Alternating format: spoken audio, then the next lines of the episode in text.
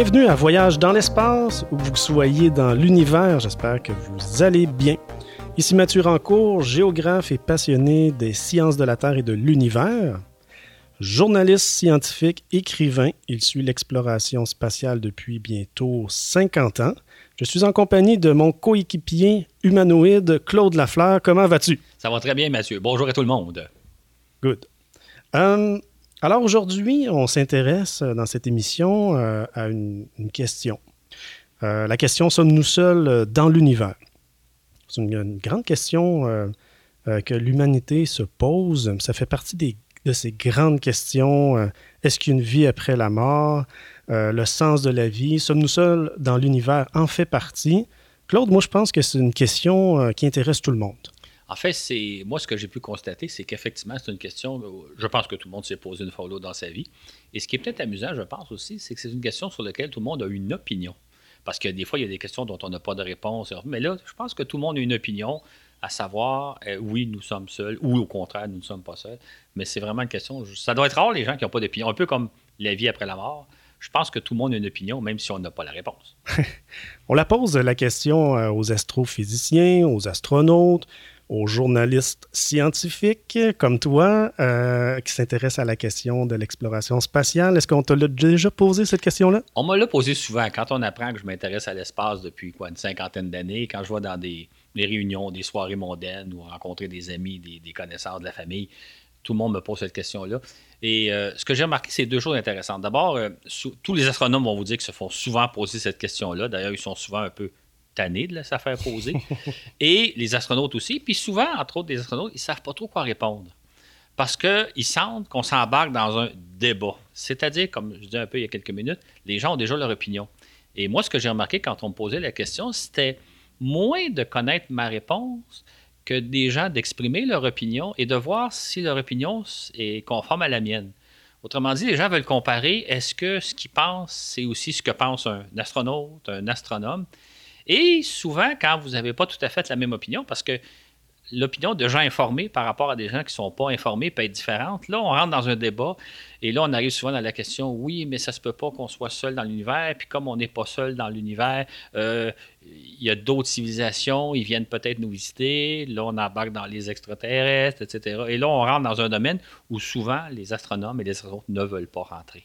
Donc, mhm. euh, c'est c'est un débat différent de si quelqu'un me demande euh, parle-moi donc de comment la vie se passe dans la Station spatiale internationale. Là, les gens n'ont pas d'opinion. Mais celle-là, ils ont une opinion et ils veulent la confronter à celle d'un expert, entre guillemets. Je te suis, oui, c'est vrai. Je te comprends. Euh, OK, ben allons-y. Donc, euh, c'est une question, comme j'ai dit, que, l'humanité se pose depuis fort longtemps. On cherche la réponse, ou plutôt on cherche des traces de vie extraterrestres? Ou encore à établir un contact avec une civilisation extraterrestre sans en avoir trouvé jusqu'à ce jour. Est-ce que je me trompe? De traces, non, exactement. On n'a pas trouvé aucune trace de vie extraterrestre. Maintenant, euh, ce qu'il faut d'abord penser, c'est que ce n'est pas une question qu'on s'est posée depuis très longtemps. C'est une question qu'on se pose depuis très récemment dans l'histoire de l'humanité. En fait, durant des millénaires et des millénaires, on a pensé qu'on était seul dans l'univers, en fait, on a pensé qu'on était au centre de l'univers. Ce n'est que depuis quelques siècles seulement, juste quelques siècles, qu'on se dit, on vit sur une planète et il y a d'autres planètes, donc on n'est peut-être pas seul dans l'univers. Mais c'est une question récente qu'on se pose. Et nos ancêtres, nos arrière-arrière-grands-parents ne se posaient même pas cette question-là. C'est pas une question qu'on se pose depuis des millénaires, depuis 2000 ans, 3000 ans, il me semble que c'est ce qu'on a souvent entendu, non? En fait, cette question-là a surgi il y a environ 300 ou 400 ans. Euh, on peut même la faire remonter les origines aux observations de Galilée, l'astronome italien Galileo Galilei, qui en 1610 a commencé à observer le ciel au télescope. Et ce que Galilée a vu, c'est que les petits points lumineux qu'on voit dans le ciel et qu'on appelle planètes étaient des astres peut-être semblables à la Terre. Il y a eu Galilée, il y a eu d'autres astronomes, Copernic, euh, Kepler et même Newton, qui ont façonné notre image du système solaire. C'est-à-dire que si on recule il y a 400 ans, avant les années 1600, on était convaincu que l'univers euh, tournait tout autour de nous. Et ça, c'est important comme notion. Si vous et moi, on regarde autour de nous, on observe autour de nous, on observe deux phénomènes. Le premier, c'est que la Terre est plate. La Terre est plane. Si vous regardez comme il faut, même si vous allez sur une grande prairie ou vous allez sur l'océan, vous ne pourrez pas voir que la Terre est ronde. Même quand on monte en avion, on a probablement tous eu l'occasion de faire un voyage en avion, si vous regardez, vous ne verrez pas la courbure de la Terre. Donc, de ce qu'on regarde nous, de ce qu'on voit nous, la Terre est plate.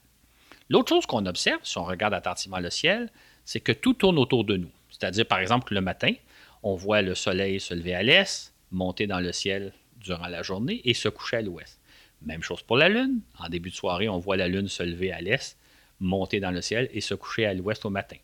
Et si vous observez comme il faut les étoiles, vous observez le même phénomène. Donc, l'idée qu'on vit sur une planète plane, plate, qu'on est le centre de l'univers, c'est une idée éminemment logique. C'est ce que l'on observe. Il a fallu vraiment la recherche scientifique, des observations qui ne sont pas évidentes à faire à l'aide de télescopes, le travaux des théoriciens, les Kepler, Copernic, Newton de ce monde, pour nous dire non, non, non, non. On vit sur un astre sphérique immense. Il est immense, c'est-à-dire le diamètre de la Terre, c'est 12 800 km, si je ne m'abuse. À peu près, oui. Donc, c'est pas évident la courbure, même si vous êtes en avion, même si vous êtes au sommet d'une montagne. En même temps, vous êtes sur une planète comme d'autres planètes que ce soit euh, Vénus, que ce soit Mars, que ce soit Mercure, que ce soit Jupiter. Ben justement, euh, à l'Antiquité, là, on les connaissait, euh, ces on les avait repérés, les Mercure, Vénus, Mars, Jupiter, Saturne. C'est ça, exactement. Sauf que, par rapport à aujourd'hui, la différence, c'est qu'à cette époque-là, on pensait qu'on avait affaire des divinités. Vénus, Mars, euh, Vénus, on sait que c'est le dieu de l'amour, la déesse de l'amour. Mars, le dieu de la guerre. Euh, même chose pour Mercure, pour Jupiter, pour Saturne. Donc, on ne voyait pas ça comme étant des planètes. On ne voyait pas que la Terre était une planète parmi d'autres. Fait d'où l'idée que même dans l'Antiquité, si on connaissait les planètes, on ne les voyait pas comme étant des mondes semblables à la Terre, et là, d'où l'idée de penser qu'on est seul dans l'univers, c'est-à-dire que pendant des millénaires, on ne s'est pas posé cette question-là parce qu'on s'est dit, nous sommes le centre de l'univers, nous habitons sur une planète plane, euh, sur un monde plane, on ne parle pas de planète à ce moment-là, et en même temps, tout tourne autour de nous. Ce n'est vraiment qu'à partir des années d'il y a à peu près quatre siècles ou trois ou quatre siècles qu'on a commencé, qu'on a réalisé qu'on était sur une planète parmi d'autres planètes qui, elles, tournent autour du Soleil. C'est donc une idée très récente. Et j'explique tout ça pour dire que, un peu à l'image d'aujourd'hui, ce sont des conceptions logiques. C'est logique de penser qu'on vit sur un monde plat, c'est logique de penser que tout tourne autour de nous, c'est ce qu'on observe. Mais la logique et la réalité, c'est deux choses différentes et c'est ce qu'on va voir un peu tout au long de l'émission.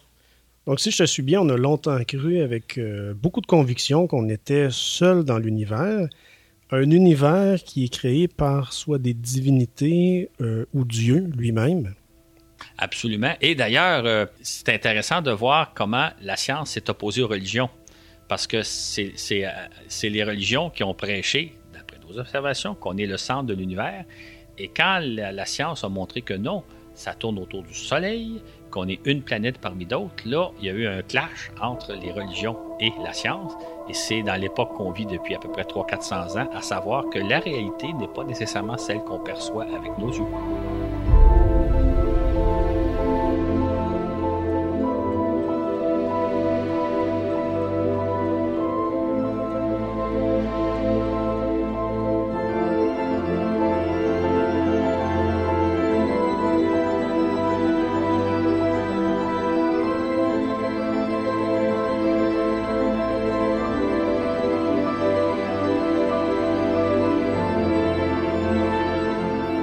OK.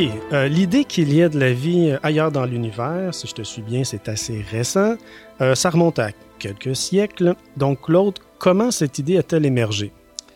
C'est intéressant cette question-là parce que c'est là-dessus que se base notre compréhension du monde d'aujourd'hui quand on dit que nous ne sommes probablement pas seuls dans l'univers. Ça, remonte à cette époque-là.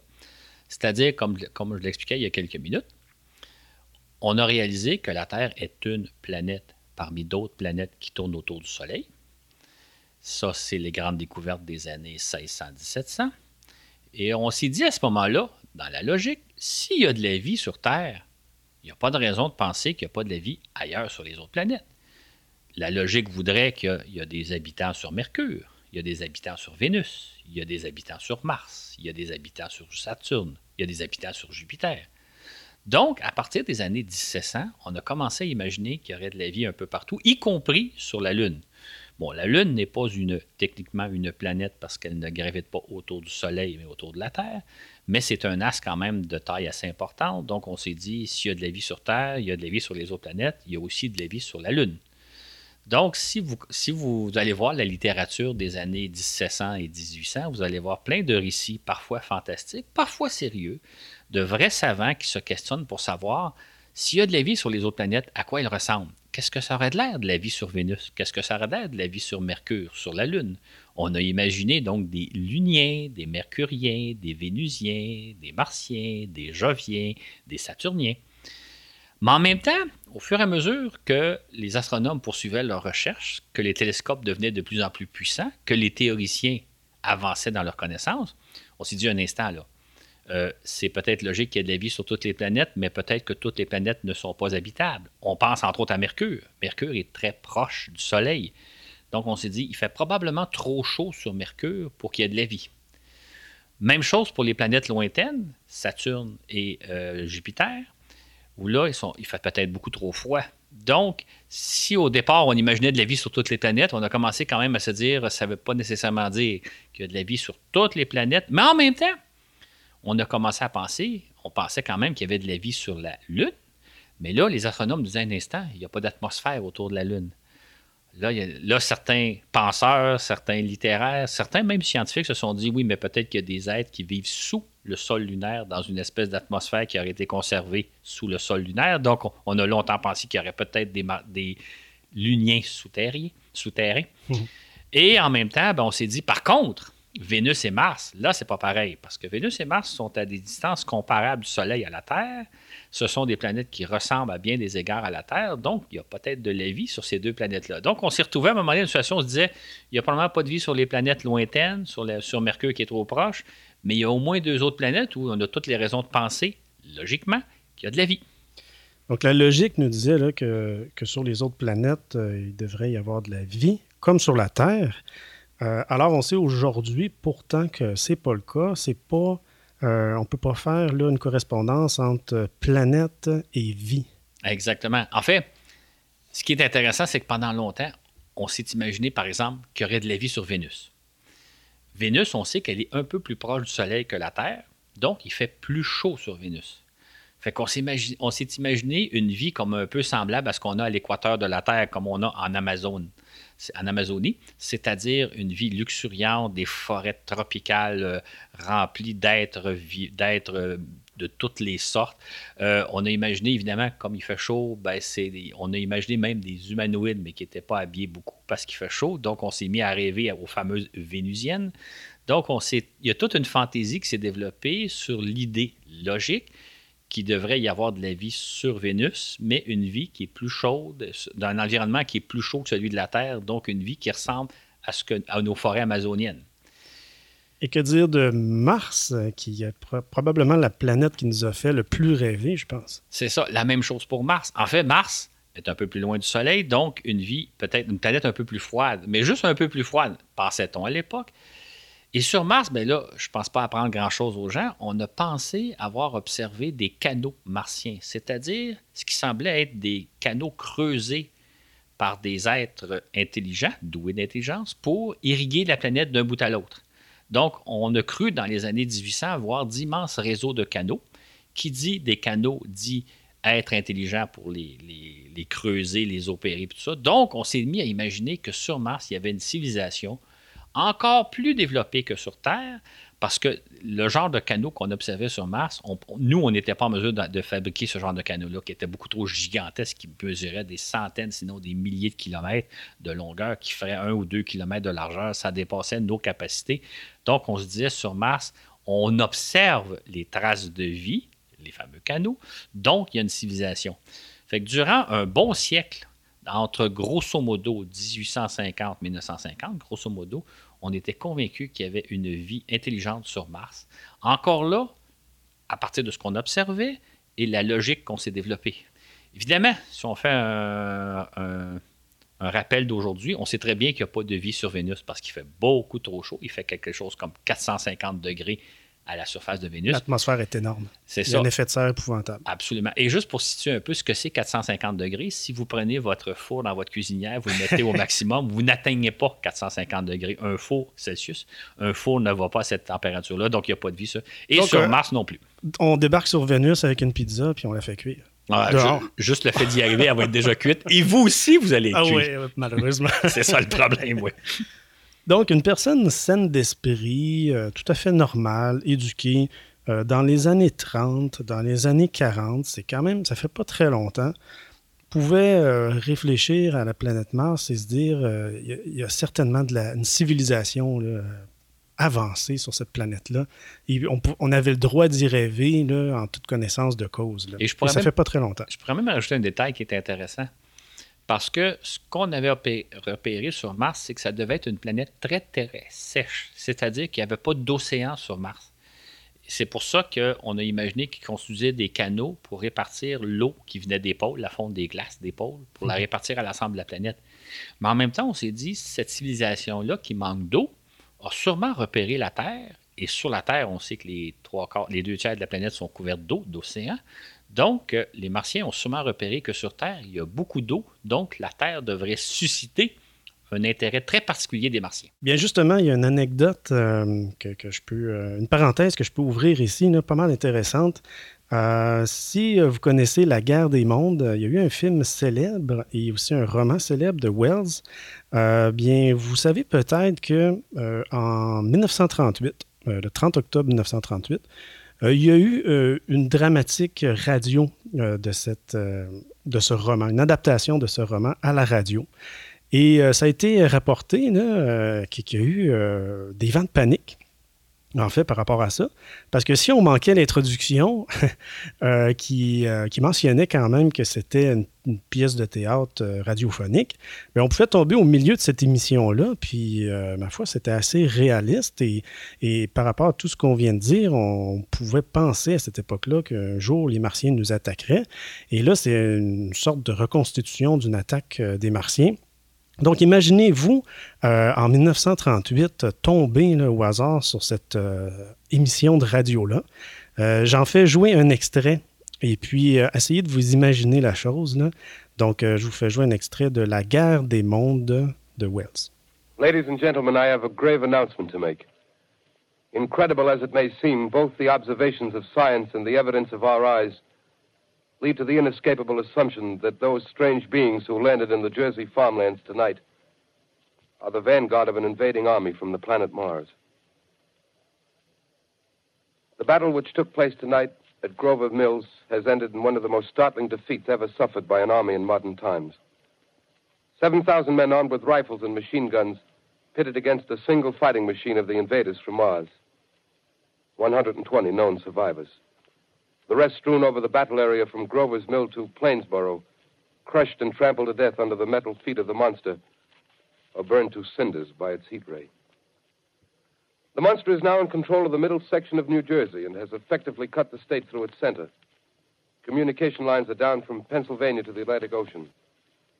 Railroad tracks are torn and service from New York to Philadelphia discontinued, except routing some of the trains through Allerton and Phoenixville. Highways to the north, south, and west are clogged with frantic human traffic. Police and Army reserves are unable to control the mad flight. By morning, the fugitives will have swelled Philadelphia, Camden, and Trenton, it is estimated to twice their normal population. Martial law prevails throughout New Jersey and eastern Pennsylvania.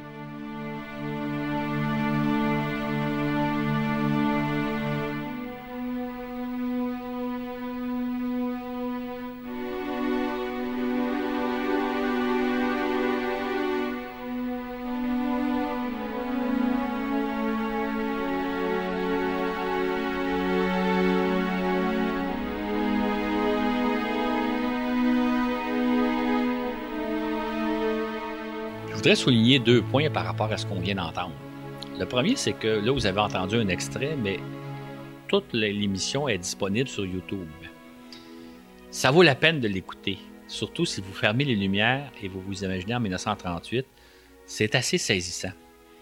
Mais moi, quand je l'ai écouté la première fois, d'ailleurs, je pense que je l'ai écouté un 30 octobre, euh, il y a Ah une oui. dizaine d'années à peu près, que j'ai découvert ça par hasard.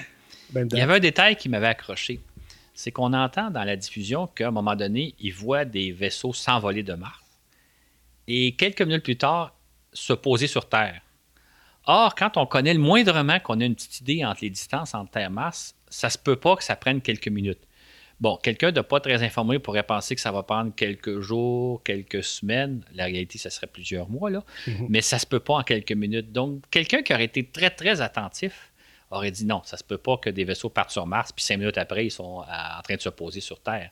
Mais en même temps, dans le feu de l'action, ce que vous entendez, puis je vous invite vraiment beaucoup à aller écouter l'enregistrement, c'est absolument saisissant, surtout quand on ne sait pas que c'est une pièce de théâtre, mais qu'on pense que c'est un véritable reportage de nouvelles, comme on fait aujourd'hui euh, sur les télévisions, euh, les réseaux continus de nouvelles. Exact. Très bon point. OK, donc on enchaîne. On sait aujourd'hui que l'univers est immense. Euh, C'est des dimensions qui nous dépassent, qui dépassent notre entendement. L'univers est composé, euh, croyez-le ou non, de milliards de galaxies comme la nôtre. Euh, chacune de ces galaxies abrite des milliards d'étoiles. Depuis une vingtaine d'années, on découvre des exoplanètes autour d'un très grand nombre d'étoiles. On sait qu'il existe maintenant des milliards de planètes dans ces milliards de galaxies. Euh, les étoiles ont en moyenne un système de 3-4 euh, planètes. Vu ce poids euh, statistique écrasant, Claude, comment imaginer que seule la Terre soit habitée? Exactement. C'est intéressant cette question-là parce que, comme je reparle depuis le début de l'émission, la logique nous indique, encore une fois la fameuse logique, que ça ne se peut pas que l'on soit seul dans l'univers étant donné les milliards et les milliards et les milliards de planètes. Juste pour vous donner une idée, quand vous regardez le ciel le soir, vous, vous voyez probablement quelques centaines d'étoiles, peut-être quelques milliers si votre ciel est d'extrêmement noir. Vous avez des très très bonnes conditions d'observation. Nos plus récentes connaissances nous amènent à penser qu'autour de ces étoiles-là, la plupart de ces étoiles-là, il doit y avoir des planètes. OK? Donc, si vous observez une centaine d'étoiles, il y a probablement autour de ces étoiles-là des planètes. Maintenant, il faut faire quand même des nuances. Par exemple, qui dit planète, un peu comme dans notre système solaire, ne veut pas nécessairement dire planète propice à la vie. Certaines de ces planètes-là sont beaucoup trop proches de leur étoile, un peu comme Mercure, pour qu'il y ait de la vie. D'autres planètes sont beaucoup trop loin de leur étoile, comme Mercure, Jupiter, Saturne, Uranus, euh, pas Mercure, mais Jupiter, Saturne et compagnie, pour y avoir de la vie. Donc, c'est pas parce qu'on parle qu'il y a des planètes autour d'à peu près toutes les étoiles, en fait, c'est ce qu'on pense pour le, pour le moment, que c'est nécessairement des planètes habitables. Mais, dans le lot, compte tenu qu'il y a des milliards d'étoiles et il y a des milliards de galaxies, il doit bien y avoir des planètes habitables. Donc, ça, la logique nous amène à penser à ça. Même si c'est rare, on pense que c'est plutôt rare qu'une planète euh, abrite la vie, mais il y a des milliards et des milliards et des milliards de planètes. Donc la là, logique nous amène à penser qu'il doit y avoir un grand nombre de planètes habitables. À quelque part aussi, là, on rêve du jour où on pourra s'entretenir, hein, échanger avec une forme de vie relativement semblable à la nôtre, là, avec une civilisation extraterrestre. C'est c'est ça, dans le fond. Quand les gens nous demandent, quand on se demande sommes-nous seuls dans l'univers, puis qu'on répond ben non, on n'est pas seul dans l'univers, ce que je pense, je ne pense pas me tromper en disant que la plupart des gens, ce dont ils pensent, ce à quoi ils pensent, c'est au fait qu'il doit y avoir d'autres civilisations, plus ou moins semblables à la nôtre, avec laquelle on va pouvoir un jour établir un contact. Maintenant, il faut faire attention au pas qu'on vient de franchir. Parce que c'est une chose qu'il y a des planètes sur lesquelles il y a de la vie, mais rien ne nous dit que ce sont nécessairement des civilisations plus ou moins semblables à la nôtre avec lesquelles on peut s'entretenir. Autrement dit, on va probablement découvrir quantité de planètes sur lesquelles il y a des formes de vie, mais ça peut être de la vie microscopique. Ça peut être des, je mets des guillemets, plantes. Ça peut être des animaux. Ça peut être toutes sortes de formes de vie auxquelles on n'a pas idée. Donc, déjà là, il faut faire une petite distinction entre le fait qu'on va découvrir des planètes sur lesquelles il y a de la vie et découvrir sur laquelle des planètes, il y a une forme de vie avec laquelle on va pouvoir s'entretenir, c'est autre chose. Maintenant, depuis des dizaines d'années, on envoie des, des- des ondes radio. Ces ondes radio-là, ils se propagent dans le système solaire. Ils dépassent le système solaire. Ils voyagent en fait à la vitesse de la lumière. Donc, on parle de 300 000 km à la seconde. Donc, Euh, il est possible qu'un jour, une planète, en fait, même il y a déjà quelques planètes qui ont, reçu nos signaux radio. Euh, mais on parle là en centaines d'années, en milliers d'années ou même en millions d'années euh, pour que ces ondes atteignent d'autres formes de vie possibles dans l'univers. En fait, c'est ça. Ce qui est intéressant de comprendre, c'est que, imaginons qu'on découvrirait une civilisation identique à nous, mais qui est située littéralement à l'autre bout de l'univers, OK, à des milliards d'années-lumière de nous. Mhm. Si on essaie d'établir un contact radio avec cette civilisation-là, et les ondes radio euh, se déplaçant à la vitesse de la lumière, c'est ce qui est le plus rapide, ça prendrait des milliards d'années pour établir un contact. Donc, c'est une chose de savoir qu'il y a de la vie dans l'univers, mais est-ce qu'on va pouvoir établir un contact avec cette forme de vie-là, ce qui est un peu notre objectif quand on dit non, nous ne sommes pas seuls dans l'univers? Donc, c'est une chose de penser qu'il y a peut-être de la vie un peu partout dans différentes galaxies. C'en est une autre de savoir si on va pouvoir établir un contact. Prenons un exemple. La plus proche galaxie de la nôtre, c'est euh, Andromède, qui est à 2,5 millions d'années-lumière de nous. Ça veut dire que si on observe Andromède et qu'on découvre dans Andromède une civilisation semblable à nous, on leur envoie un message, ça prend 2,5 millions d'années pour se rendre, le message se rende jusqu'à Andromède. Et si on est chanceux, ils nous répondent, ça prend un autre 2,5 millions d'années. Donc 5 millions d'années. Ça veut dire que s'il y a de la vie dans d'autres galaxies, ça peut être intéressant de savoir, mais ça veut dire qu'on ne pourra pas établir un contact avec ces formes de vie-là, les distances étant trop grandes. Il faut donc réduire notre champ de recherche pour trouver une civilisation plus ou moins semblable à nous, mais pas trop loin de nous, pour pouvoir euh, établir un contact. Un autre exemple. Imaginons qu'on découvrirait une forme de vie qui était à 2500 années-lumière de nous. Ce qui, en termes cosmiques, n'est pas très loin. C'est pas grand. C'est dans notre galaxie. C'est le voisinage. C'est le voisinage. Elle est tout près de nous, là, si elle est à 2500 années-lumière de nous. Mais ça, ça veut dire qu'on envoie un message. Ça prend 2500 ans pour que le message se rende. Et ça prend 2500 ans pour recevoir la réponse. Donc, 5000 ans.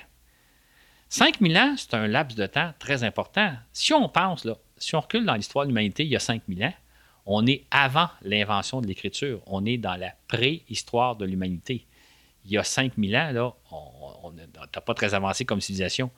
Si on envoie un message aujourd'hui, qu'on obtient une réponse dans 5000 ans, on va être rendu où dans 5000 ans, l'humanité? Fait que déjà là, même une civilisation qui serait à 2500 années-lumière de nous, ce qui est proche en termes cosmiques, même là, ce serait trop loin. Hum, effectivement.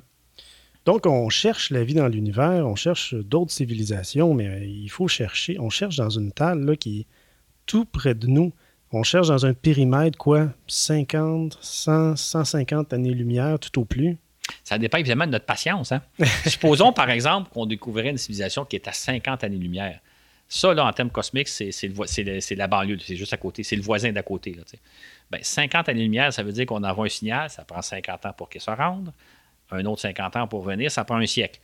C'est faisable. Hein? On pourrait penser qu'on enverrait puis que nos petits-enfants recevraient la réponse.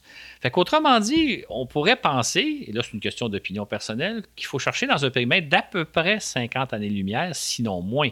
Évidemment, si on trouverait une civilisation qui est à 10 années-lumière, ça, c'est les étoiles les plus proches. C'est pas bien les, étoiles les plus proches de nous. Ben là, ça prend 10 ans pour, avoir pour lancer le message et 10 ans pour recevoir la réponse. C'est quand même un, laps de temps assez acceptable. Mais ce qu'il faut comprendre, hein, c'est qu'il faudrait trouver une civilisation intelligente, pas loin de nous.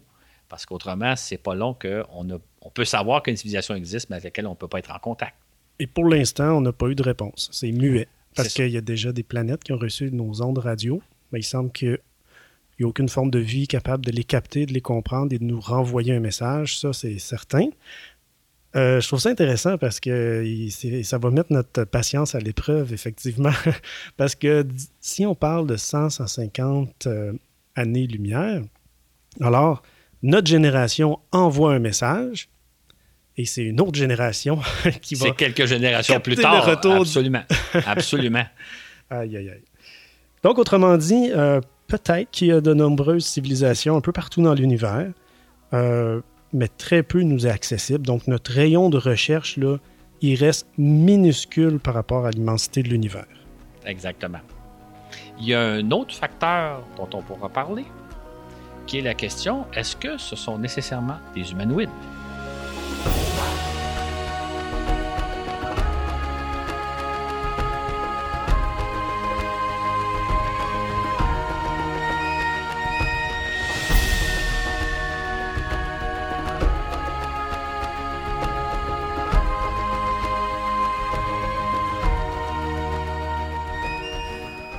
Comme tu viens de le soulever, on peut penser qu'il y a abondance de vie dans l'univers, même dans un périmètre euh, assez près de nous, 50, 100, 150 années-lumière, mais pas nécessairement sous une forme humanoïde, c'est bien ça?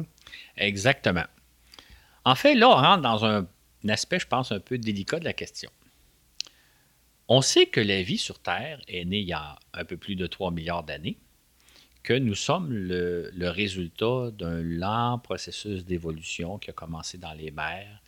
Il y a eu toute une évolution de la vie à la fois dans les océans, à la surface de la Terre, les plantes, les animaux, les mammifères et finalement nous. Une question qu'on peut se poser, c'est est-ce que si on recommençait le processus évolutif, on arriverait nécessairement au même résultat, c'est-à-dire à des humains comme nous? La question se pose parce que d'abord, le processus n'a pas été linéaire et il y a eu quantité d'incidents de parcours. Par exemple, il y a eu quelques fois, durant le long processus, la chute de météorites qui ont anéanti à peu près toute forme de vie. Hein. À un certain moment donné, je pense il y a 3 milliards, 300 euh, millions d'années, une météorite est tombée sur Terre qui a anéanti 99% de la vie. Mhm. Il y a eu évidemment la fameuse météorite qui a anéanti les, dinosaures il y a 75 millions d'années. Je pense qu'à ce moment-là. 65 millions. 65 millions d'années, mhm. mais je pense que c'est 75% de la vie qui avait disparu à ce moment-là. Donc, qu'est-ce qui serait arrivé si les météorites n'avaient pas été euh, euh, joué dans le processus d'évolution? Ce à quoi je veux en venir un peu à dire, c'est que nous, on est convaincus qu'on est l'aboutissement de la vie intelligente. C'est-à-dire que quand la vie se développe sur une planète, on arrive nécessairement aux, aux humains que nous sommes. Pas nécessairement. Peut-être que oui, peut-être que non. Donc, si on recommençait le processus sur Terre, ou si on recommençait le processus sur une planète identique à la Terre, c'est pas certain qu'on arriverait à des humanoïdes comme nous. Il y a peut-être d'autres formes de vie intelligentes, aussi intelligentes que nous, sinon plus, mais qui ne sont pas humanoïdes. C'est sûr que pour nous, c'est difficile d'imaginer ça. C'est impossible d'imaginer autrement. Un peu comme nos ancêtres ne peuvent pas s'imaginer vivre sur une planète sphérique gravitant autour du Soleil parmi d'autres planètes. Pour eux, si vous reculez il y a 500 ans ou il y a 1000 ans, vous avez avec une idée qui est inconcevable pour l'époque pour nous, c'est inconcevable de penser que le résultat de la vie ne peut pas être autre chose que des humanoïdes, mais dans le fond, on ne le sait pas. C'est drôle parce qu'on emploie souvent le terme euh, on cherche d'autres terres et ces fameuses terres, entre guillemets, euh, qu'on trouve abritent euh, probablement la vie pour certaines d'entre elles, mais pas nécessairement une vie comme ici. Exactement. En fait, il y a deux choses. Jusqu'à maintenant, on n'a pas découvert de planète identique à la Terre, se trouvant à peu près à la même distance de son étoile que la Terre l'est du Soleil. Mhm. On a trouvé des planètes qui se trouvent exactement à la même distance que de, leur, étoile que la Terre, mais ils sont soit plus petites, soit plus grosses. On a trouvé des planètes très semblables à la Terre, mais qui sont plus proches de leur étoile ou plus loin de leur étoile. On n'a pas encore trouvé ce qu'on appelle des terres avec un T majuscule, donc une planète qui serait très, très semblable à nous mhm. et située à la même endroit sur lequel il y aurait de l'eau, etc. On n'a pas encore, on, cherche parce que c'est vraiment ce qu'on espère trouver, mais on n'a pas encore trouvé. Maintenant, il y a un autre facteur qui rentre en ligne de compte. Comme je disais il y a quelques minutes, si on recommençait le processus évolutif sur une planète identique à la Terre, est-ce qu'on arriverait au même résultat? Mais ça, c'est à condition de trouver une planète identique à la Terre. Qu'est-ce qui arrive si cette planète-là est légèrement différente? Imaginons qu'elle est un peu plus grosse ou un peu plus petite. Donc, la force de gravité est un peu plus forte, un peu plus faible, plus ou moins 5% Qu'est-ce que ça changerait dans le long processus évolutif? Si la Terre avait été un peu plus massive, la vie se serait développée. Si, mettons, le champ de gravité aurait été 5% on a toute raison de penser que la vie se serait développée. Mais est-ce qu'on arriverait à des humanoïdes comme nous, étant donné la gravité un peu plus forte ou la gravité un peu plus faible? Même chose si on imagine une planète un peu plus chaude un petit peu plus proche de son étoile ou un peu plus froide. Et j'insiste sur le mot un peu, là, juste quelques degrés de plus. Qu'est-ce que ça ferait comme différence? Euh, on sait que notre atmosphère est composée à 78% d'azote, 21% d'oxygène. Si vous changez un tout petit peu le paramètre, juste de quelques pourcentages, qu'est-ce que ça fait comme différence? Évidemment, nul ne peut le dire. Mais ce qui est important de comprendre, c'est que ça ne veut pas nécessairement dire que si sur une planète, la vie se développe plus ou moins semblablement comme sur Terre, qu'on va nécessairement arriver à des humanoïdes semblables à nous. Donc, même dans les conditions de planètes qui seraient très semblables à nous, on ne sait pas à quoi on va aboutir. Fait que quand on cherche des humanoïdes semblables à nous avec lesquels on va pouvoir communiquer, c'est pas évident qu'on va en trouver. Donc, ces fameuses exoplanètes, là, euh, on, peut, s'attendre à, à, tomber sur toute forme de vie, des plus bizarres l'une que l'autre. Il faut vraiment pousser notre imagination vers autre chose de qu'est-ce qu'on connaît. Peut-être qu'il y a une certaine planète que la mobilité est, pas possible, donc on a peut-être affaire euh, à des montagnes géantes, vivantes, très intelligentes. Euh, peut-être qu'il y a de la vie sous-marine extrêmement développée euh, dans une planète océan. donc vraiment, là, est-ce qu'on a tu penses, Claude, tout de même espoir un jour de découvrir une planète là, qui pourrait abriter quelque chose qui ressemble de, près à une humanoïde? C'est bien que tu me demandes ce que j'en pense, parce que là, c'est une question d'opinion. OK? Mon opinion va celle des autres. Mais si on considère un peu tout ce qu'on a dit au cours de l'émission, à savoir qu'il va falloir trouver une espèce qui est relativement proche de nous, parce que sinon, elle peut bien exister, mais le contact va être impossible faut trouver ça sur un monde très semblable au nôtre. Et ça ne veut pas dire que même si c'est un monde identique au nôtre, on arrive au même résultat. Moi, ce que je pense, c'est que dans le fond, des humanoïdes semblables à nous, avec lesquels on va pouvoir échanger, il n'y en a probablement pas. Ou en tout cas, les chances sont très, très grandes qu'on n'en trouve pas. Non pas qu'il n'en existe pas, ils peuvent être très, très loin dans l'univers, mais ils peuvent aussi être relativement rares. Il n'y en a peut-être pas des milliards et des milliards et des milliards. Donc, le résultat de nos recherches pourrait bien qu'on va mener dans les prochaines décennies pourrait bien nous amener à comprendre qu'on est en quelque sorte seul dans notre univers, en fait seul dans notre coin d'univers, parce que, par exemple, s'il y en a dans d'autres galaxies, on ne pourra jamais communiquer avec eux. Donc, ça se pourrait qu'on découvre, contrairement à ce qu'on a tendance à penser, que même s'il y a de la vie en abondance dans l'univers, qu'il n'y a pas nécessairement des humanoïdes avec lesquels on va pouvoir prendre contact et voir un peu comment eux ils vivent sur la planète et comment ça se passe.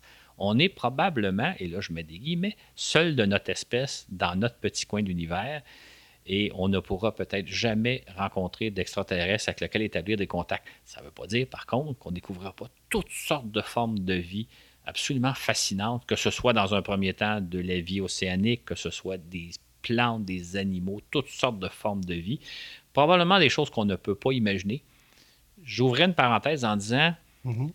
imaginez ce qu'on a comme connaissance de l'univers aujourd'hui.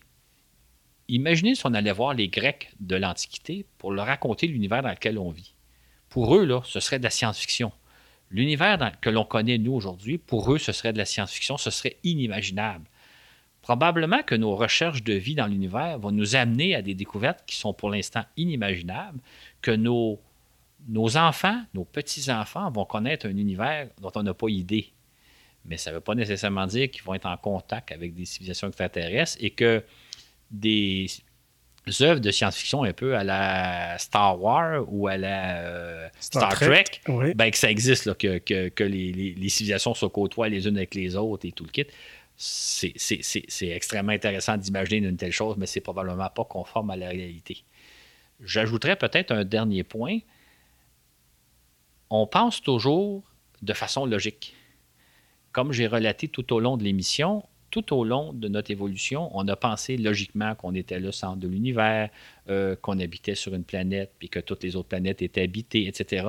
On est toujours dans la logique, et la logique, ça se tient quand on la formule comme il faut. Mais la logique n'est pas nécessairement la réalité. C'est pas parce qu'il y a de la vie sur Terre qu'il y en a nécessairement sur toutes les planètes du système solaire. C'est pas parce qu'on a toutes les raisons de penser qu'il y a de la vie en abondance dans l'univers qu'il y a nécessairement des civilisations humanoïdes semblables aux nôtres avec lesquelles on va pouvoir communiquer. La logique, c'est une chose. La réalité, c'est malheureusement quelque chose de différent. Mais en même temps, souvent, la réalité est beaucoup plus intéressante que notre simple logique. Tout à fait.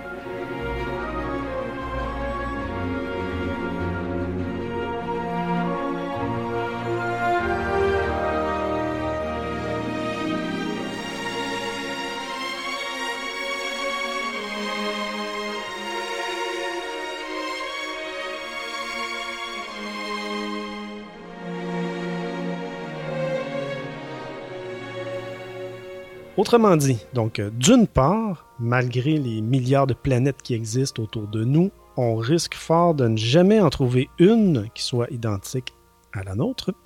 en plus, quand même bien qu'il y en aurait une, rien n'indique que la vie se serait développée exactement comme sur la Terre et qu'elle aboutirait nécessairement aux formes de vie qu'on connaît actuellement ici sur Terre.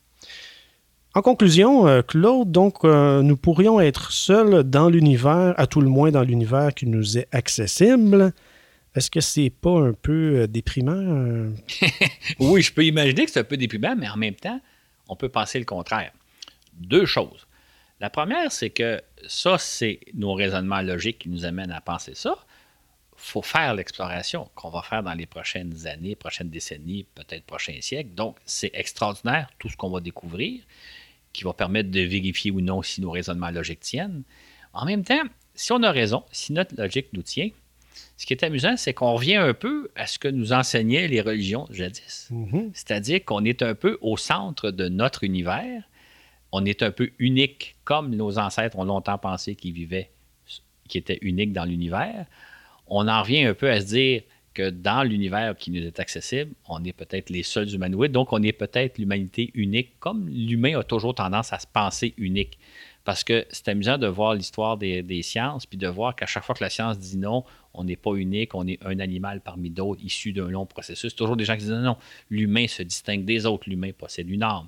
Euh, on, était au centre de l'univers durant longtemps, donc aujourd'hui, on pense que l'aboutissement de tout processus évolutif, c'est l'humain.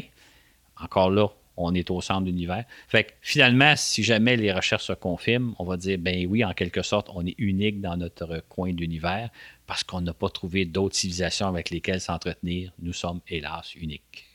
J'aime beaucoup euh, ta conclusion et ta réflexion euh, par rapport à ce balado qui se termine ici.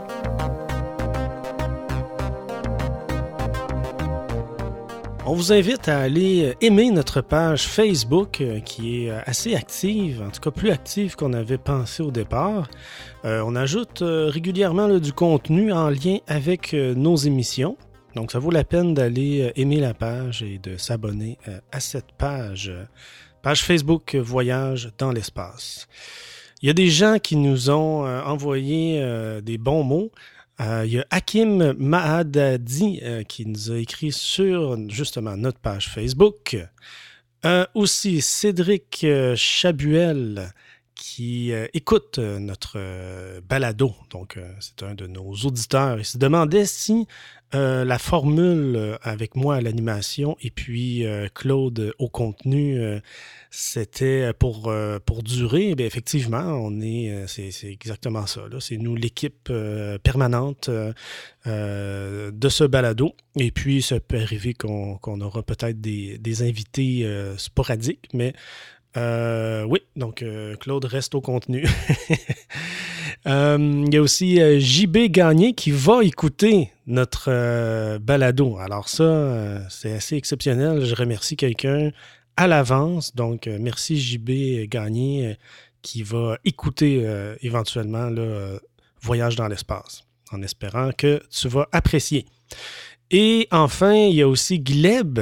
Gleb, un, podcasteur, mais aussi un vidéaste très actif en France, donc un podcasteur français.